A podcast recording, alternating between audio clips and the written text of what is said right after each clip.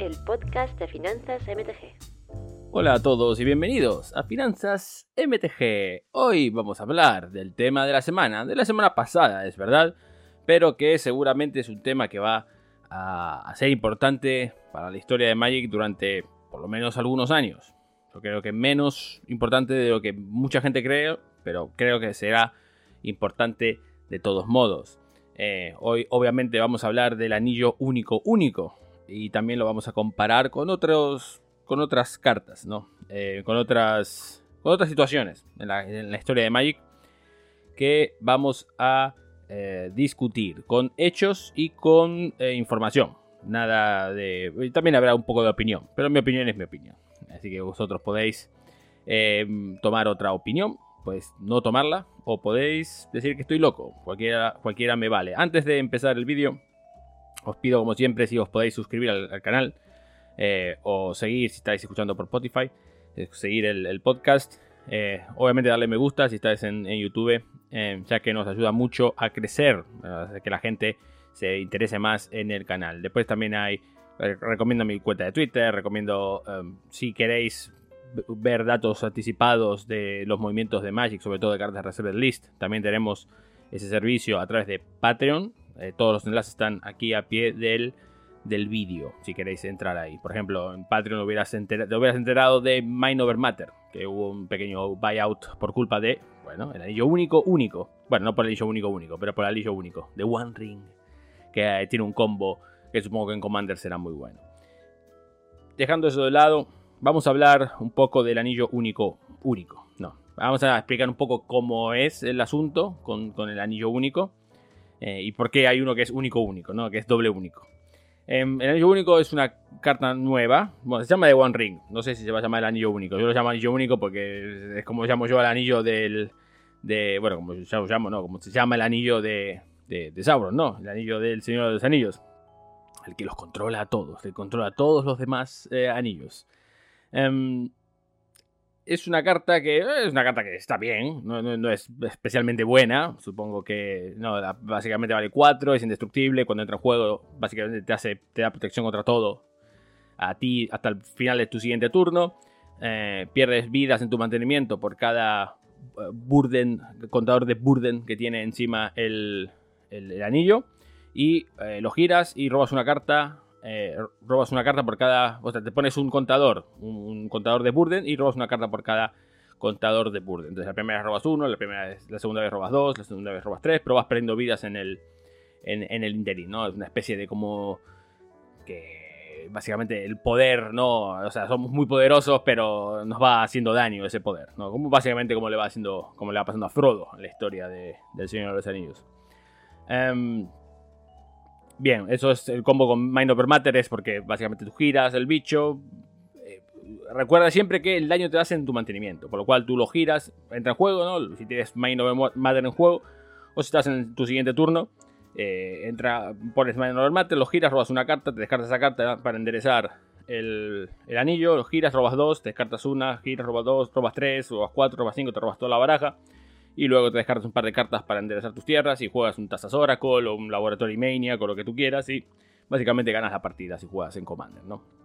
Eh, no sé qué tan bueno será esto en otros formatos, creo que será una mierda, pues una carta de 4 maná y una carta de 5 maná, en Legacy estás muerto 3 veces, en Vintage 5 veces y en Modern no es bueno, bueno, no se puede jugar porque no existe Mind Over Matter, pero em, en Commander va a estar guapo, ¿no? Entonces, por eso el precio de el, precio de Over Matter explotó y por eso esta carta es tan, está, bien vista en la comunidad. Bien, independientemente de eso, tenemos que tener en cuenta que hay varias versiones de esta, de esta carta. Hay, eh, necesitas un mapa para entender en dónde salen cada una. Pero lo vamos, vamos a hablar de lo importante, que es, hay algunas que salen solo en Collector, hay algunas que salen, o sea, muchas en Collector, otras salen solo en set, otras salen en Draft. Eh, por lo cual tú puedes acceder a la carta, la carta será una carta de 20 céntimos o de un euro. Eh, puede que salga un poquito más porque es mítica y es el de One Ring y tiene cierto caché por detrás, pero es una carta que va a ser relativamente barata, me imagino, ¿no? En, la versión normal. Después en las versiones un poco más foils o más especiales, quizás la, segunda menos especial, o sea, la segunda más especial eh, salga un poquito más, que es la que foil con no sé qué mierdas y no sé cuánto. Da igual, lo importante es la, el anillo único único la que va a haber una copia serializada, una sola copia en todo el planeta Tierra, para hablar de... Eh, para tener la carta del anillo único. Es la, una carta única en el mundo, ¿ok? Solo va a haber una. La puedes abrir en una collector box. Ok, vale. Em, es única la versión. Ok, aquí empieza uno de los peros que le pongo yo a, a toda la situación. La carta no es única, única. ¿Ok? Va a haber cientos de millones de copias, bueno, cientos de millones no, pero posiblemente millones de copias de otras versiones de esa carta. Por lo cual, si tú quieres jugar esa carta en Commander, puedes pagar 20 céntimos, o 50 céntimos, o 1 euro, o 2 euros, o 3 euros, lo que valga, para una copia normal, que va a salir en los sobres normales, y tú puedes jugar tu carta. Pero luego, si tú quieres jugar el anillo único, único, serializado 001001, entonces sí, vas a tener que conseguir esa carta que va a salir en sobres aparte, ¿ok?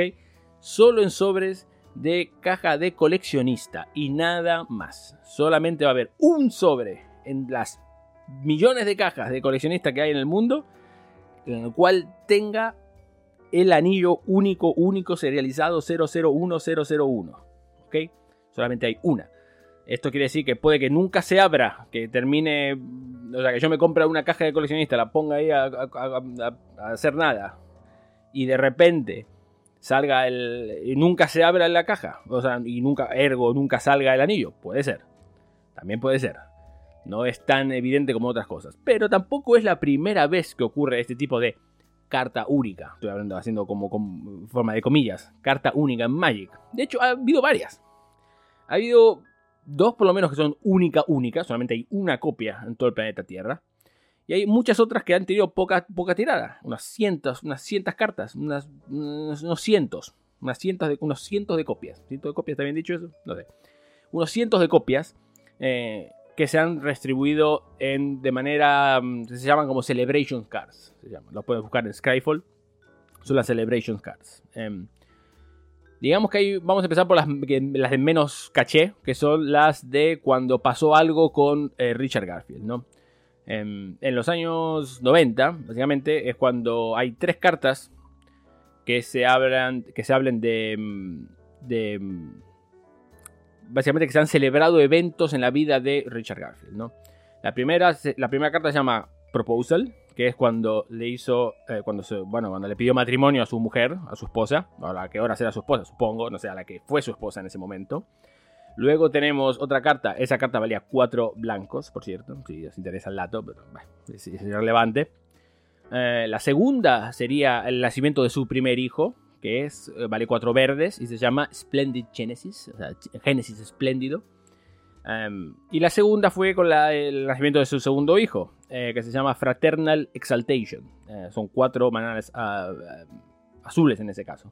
Entonces, básicamente, estos se dieron solamente a personas dentro de Wizard of the Coast y amigos de la familia Garfield, ¿no? Solamente están limitadas a unas cientos de copias o unas miles, quizás pocas miles de copias, ¿no? no son muy raras y eh, tienen cierto precio, no han tenido eh, particular motivo, están baneadas en todos los formatos, obviamente, no se pueden jugar, pero bueno, esos básicamente se podría comparar con, con muchas otras cosas, ¿no? Quizás no con cartas como como Black Lotus o los Moxes, que son raros pero son útiles. Estas cartas son inútiles, pero son raras, por lo cual para el coleccionismo son bien. Eh, hace mucho que no se ven eh, ventas de esta carta, por lo cual no sabemos exactamente cuál es su precio. Pero luego hay dos cartas que son literalmente únicas, que solamente hay una copia. Eh, la segunda carta más rara de la historia, en realidad hay una y una, ¿no? Pero hay una que se sabe que todas las otras, que, la, placa con la que, con la que se imprimió la carta se sabe que no existe más y se sabe que se rompieron todas las copias adicionales. Pero esa no es la que vamos a hablar ahora. Esa es la más rara, la que dije antes es la más rara de todas. La segunda más rara de todas, que se sabe que hay una sola, pero también eh, no se sabe, eh, perdón, se sabe que las placas se han roto completamente, o sea, las placas no se puede reproducir esta carta nunca más. Eh, esa carta se llama Shichi Fujin Dios mío, es un trabalenguas. Shichi Fujin eh, Shiji Dragon se llama, ¿ok? Es una carta obviamente japonesa. Eh, que, se, que, se, creó para celebrar una apertura de un, centro de torneos en, Tokio. La primera vez que se, organizó esto, cuando Magic recién estaba empezando. si no me equivoco, fue eh, alrededor de 1996-1997 cuando se hizo esto, ¿no? Entonces se creó eh, en función a estos, a las siete deidades de la suerte, que, es, que, es, lo que significa Shichi Fukujin.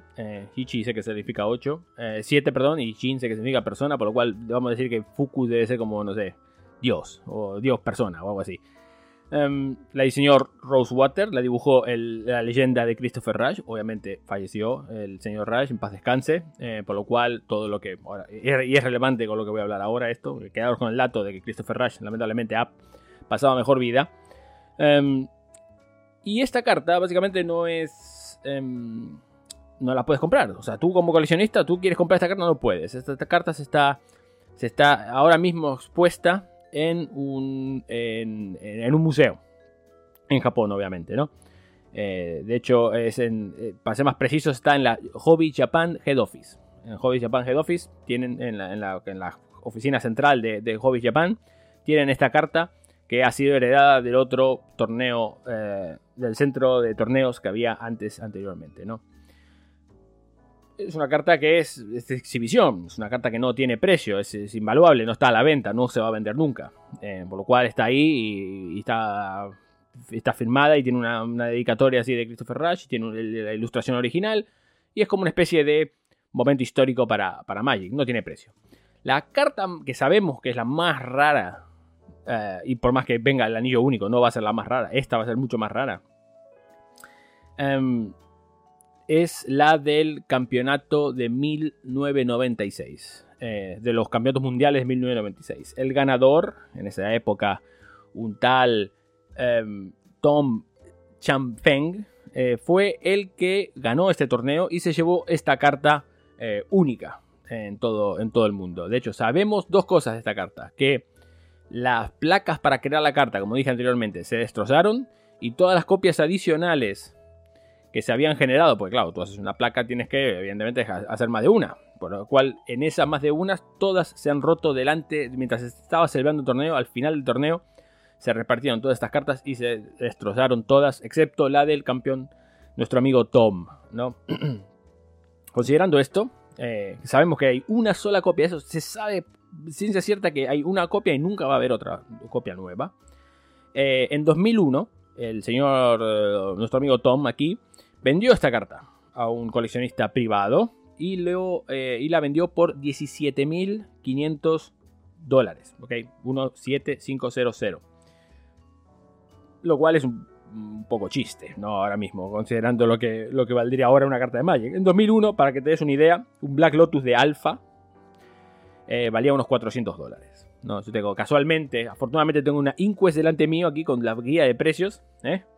en el cual podíamos ver los precios para los chavales, los que son más jóvenes, los que no son unos puretas como yo, unos viejos uh, decrépitos. Em, antes, en vez de entrar a Car Market para ver los precios, o entrar a TCG Player, o entrar a MTG Stocks, o preguntarle a finanzas de MTG cuánto valían unas, cartas de Magic, la gente, los otros, los, chavales de esa época, eh, teníamos revistas. ¿eh? en, España teníamos la, Era la Ursa, era. Eh, creo que era la Ursa, tengo una copia de Ursa en casa también en, mi casa de España, obviamente. Aquí tengo solamente la Inquest, que era la versión como gringa, ¿no? O sea, la versión americana tenía estos. Eh, los yankees tenían sus.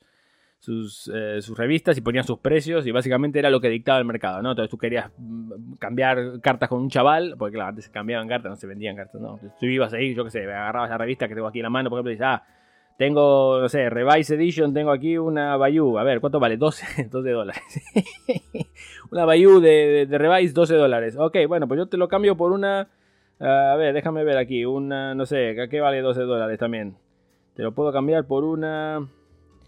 Eh, Dios mío, esto está demasiado complicado. No, de Dark, Ice Age. Ah, mira, ¿cuánto vale esto? A ver. Sí, te lo puedo cambiar por...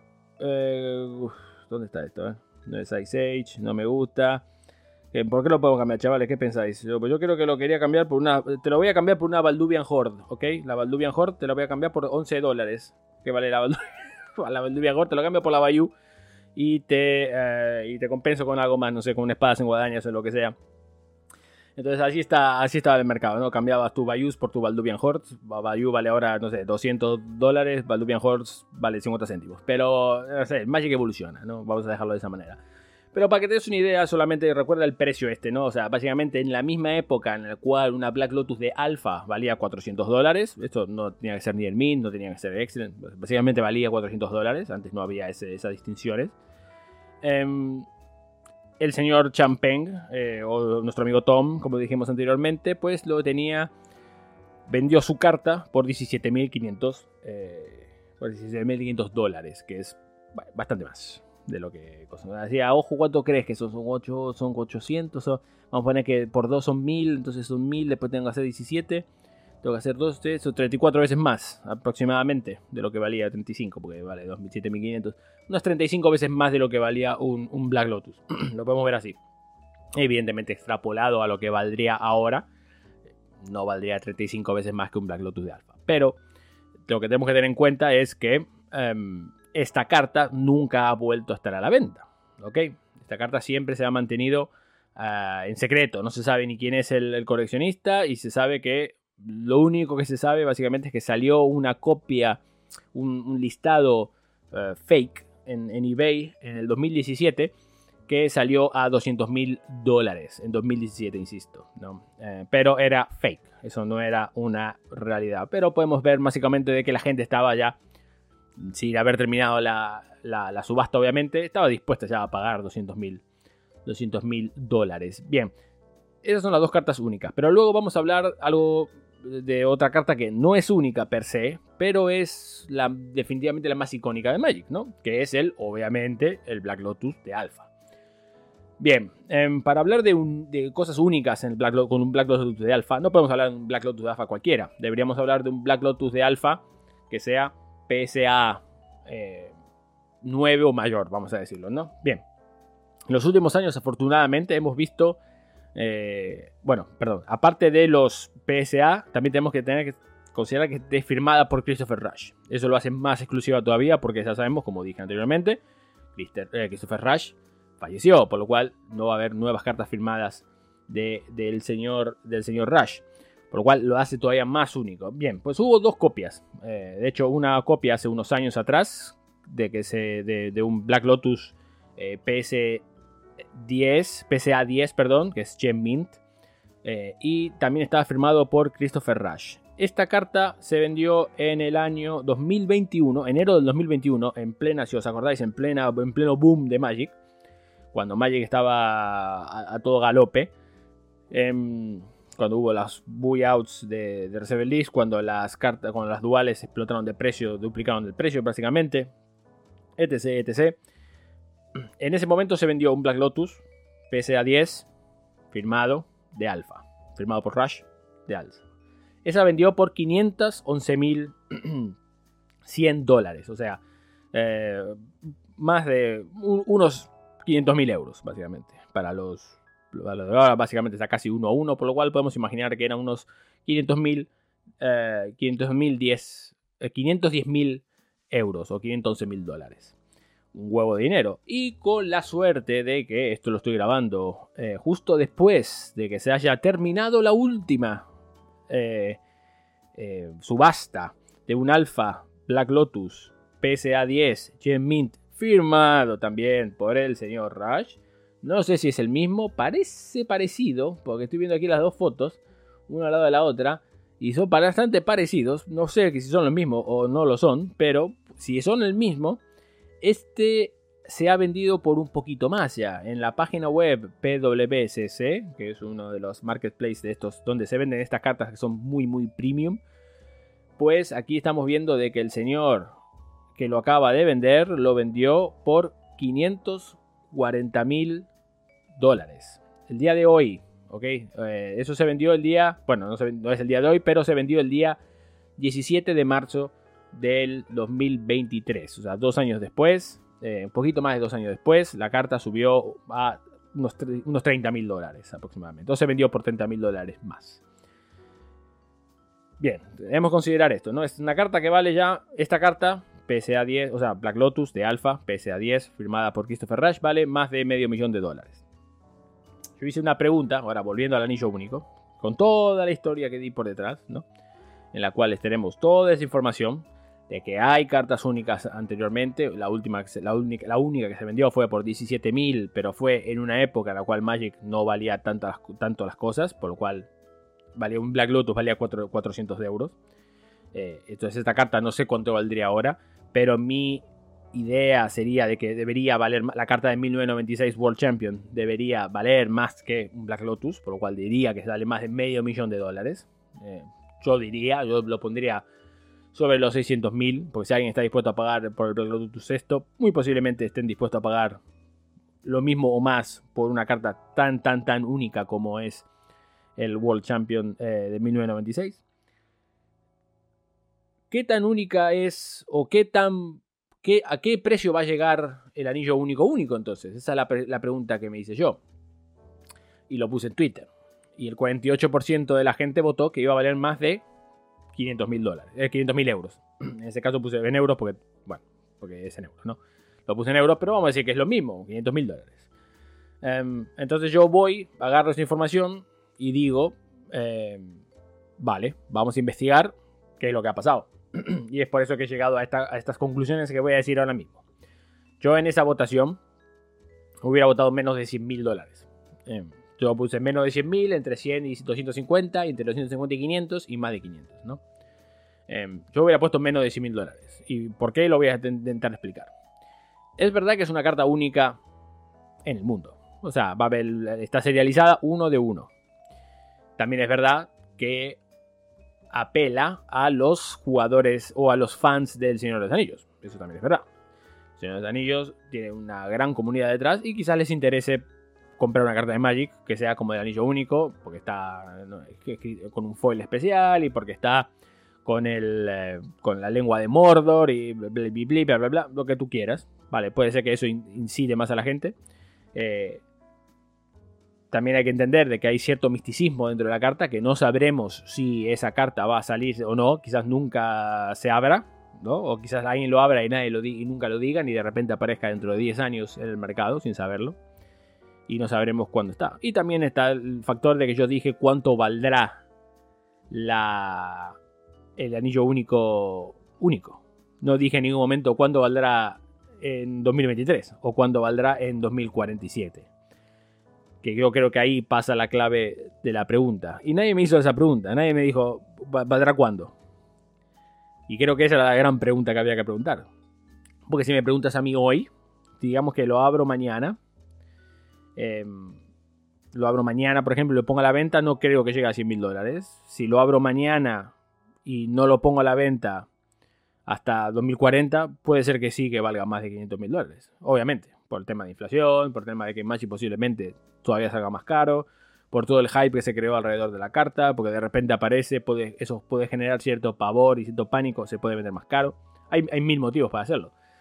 Pero creo que si estamos hablando de hoy, a día de hoy, no creo que valga más de 100 mil dólares y, lo voy a, voy a explicar mi posición. Posiblemente mucha gente esté en contra. Si estáis en contra de lo que estoy diciendo, si no estáis de acuerdo, os invito a dejar un comentario y podemos tener un, pequeño debate de por qué, de, un, pequeño intercambio de ideas, en lo cual podemos explicarnos más básicamente por qué uno piensa que la otra.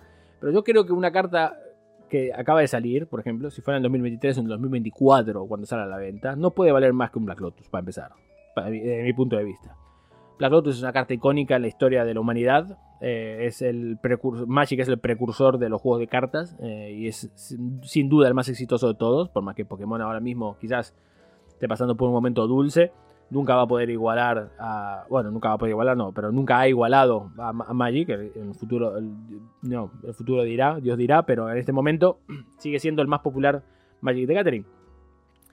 Y Black Lotus es la esencia de, Lotus, eh, Magic the Gathering. Es la única, la única cosa que le preguntas a alguien por la calle, le dices, oye, ah, ¿qué haces tú de, de hobby? Pues yo juego Magic. Y dice, ah, Black Lotus. Lo primero que te van a decir. No te van a decir, ah, Chase the Man Sculptor. O, ah, Stoneforge Mystic. O, ah, no sé, Tundra. No te van a decir eso. Te van a decir Black Lotus. Porque la gente asocia Magic con Black Lotus. Por lo cual es una carta que también está en el mercado hace 30 años casi ya, ¿no? Bueno, de hecho va a ser 30 años este año em, que existe esta carta. Es una carta antigua, es una carta que ha pasado por muchos, eh, por muchos chequeos por muchos benchmarks y vemos que sigue estando cara. Es una carta carísima, a medio millón. Ahora mismo que Magic está en una depresión total, posiblemente una de las grandes depresiones desde posiblemente 2017, 2018, que había caído en una pequeña depresión también cuando salió Ixalan y cuando salieron todas estas sets de mierda. Eh, ahora posiblemente está peor porque ahora está como la controversia con, Hasbro y, todos esos problemas generan mucha mayor incertidumbre en el juego, pero vemos que, coño, que sale más caro ahora el Black Lotus de lo que valía antes. O sea, no bajó de precio en, ningún momento. Es bastante... Eh, es bastante impresionante la, fuerza que tiene Magic y, sobre todo estas cartas como Black Lotus.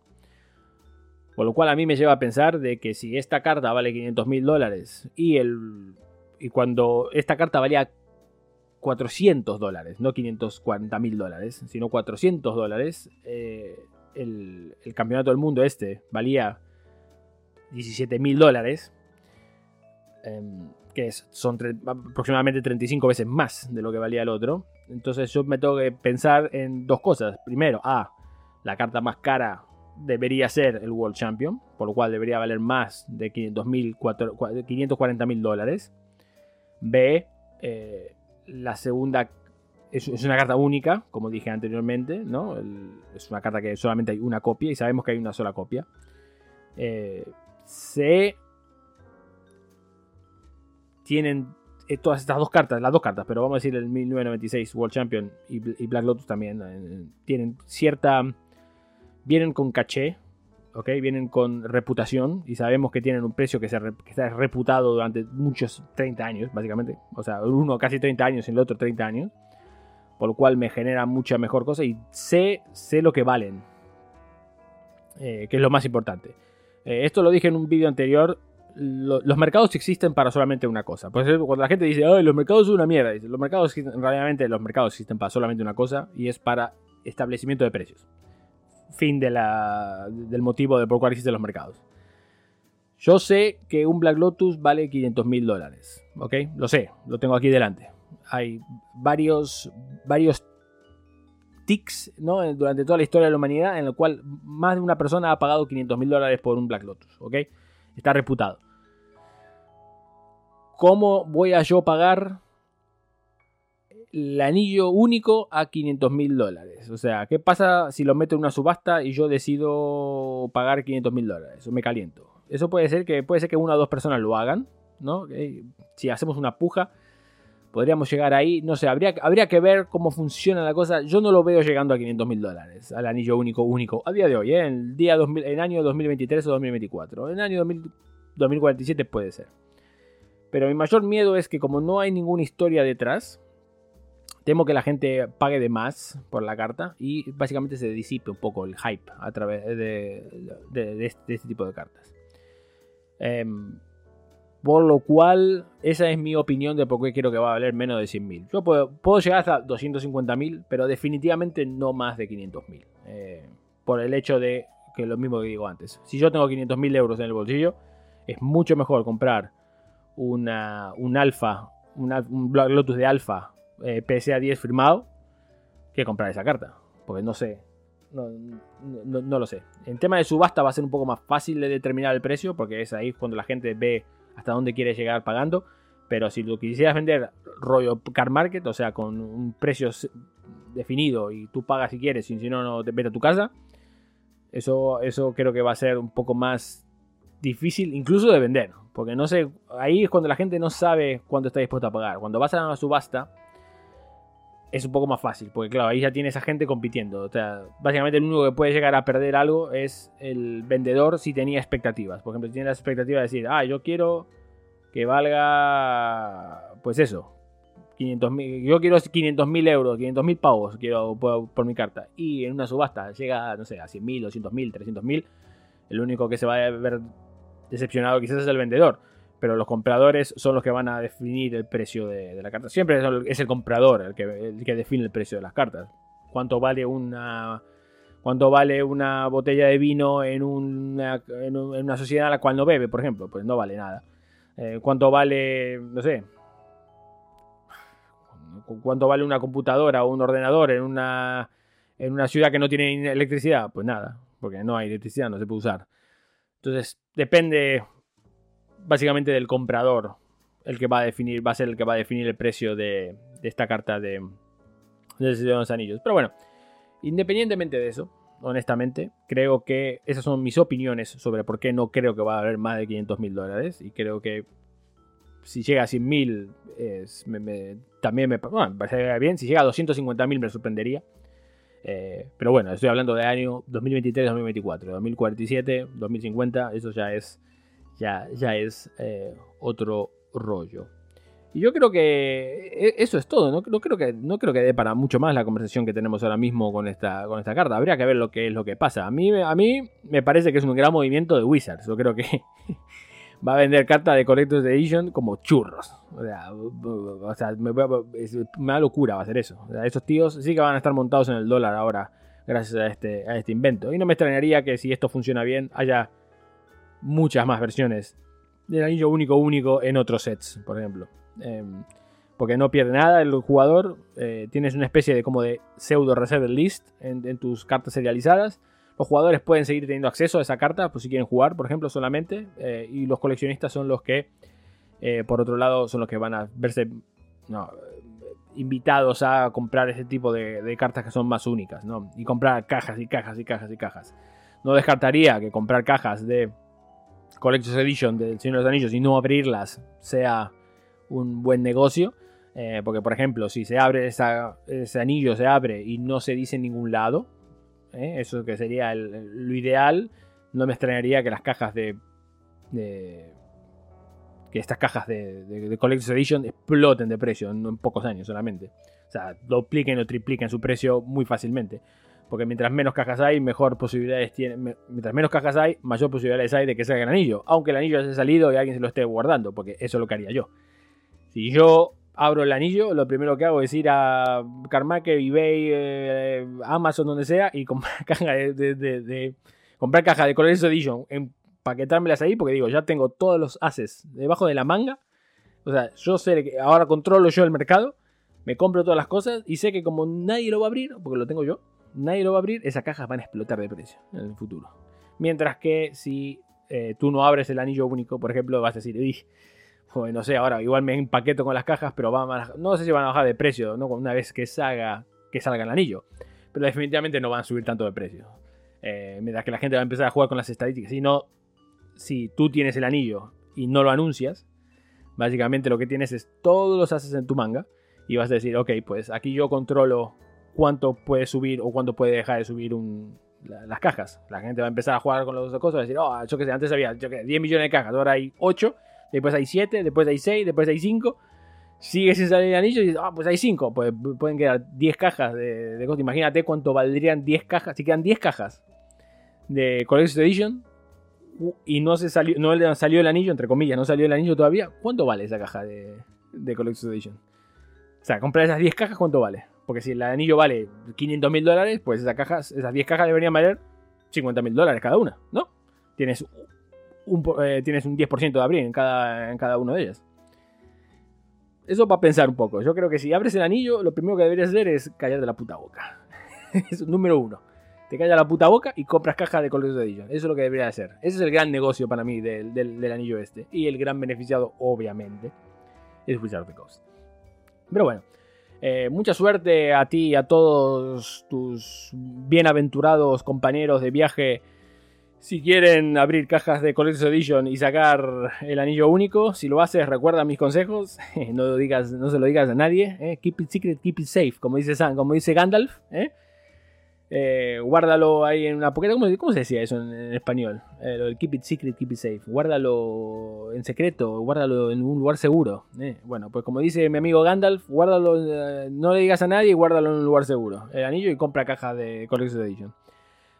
Y nada más, ese es, el gran consejo que voy a darte en el día de hoy. Pero como, como te vas a tener que cagar de la suerte para abrir uno de esos, no creo que ninguno de los que estamos teniendo cualquier interacción en este en este, en este podcast vamos a tener el lujo de tener esa, posibilidad. Pero bueno, que sea lo que Dios quiera. La suerte está echada, eh, a comprar caja de Colossus Editions y hasta entonces deja tus comentarios aquí abajo por cualquier cosa que quieras decir, si te gustó este tipo de vídeo o prefieres otro y no te olvides dejar un like y suscribirte, que es lo único gratis en este planeta, o por lo menos en el planeta Magic. Muchas gracias por estar ahí nuevamente y nos vemos en el próximo vídeo de Finanzas MTG. Hasta la próxima.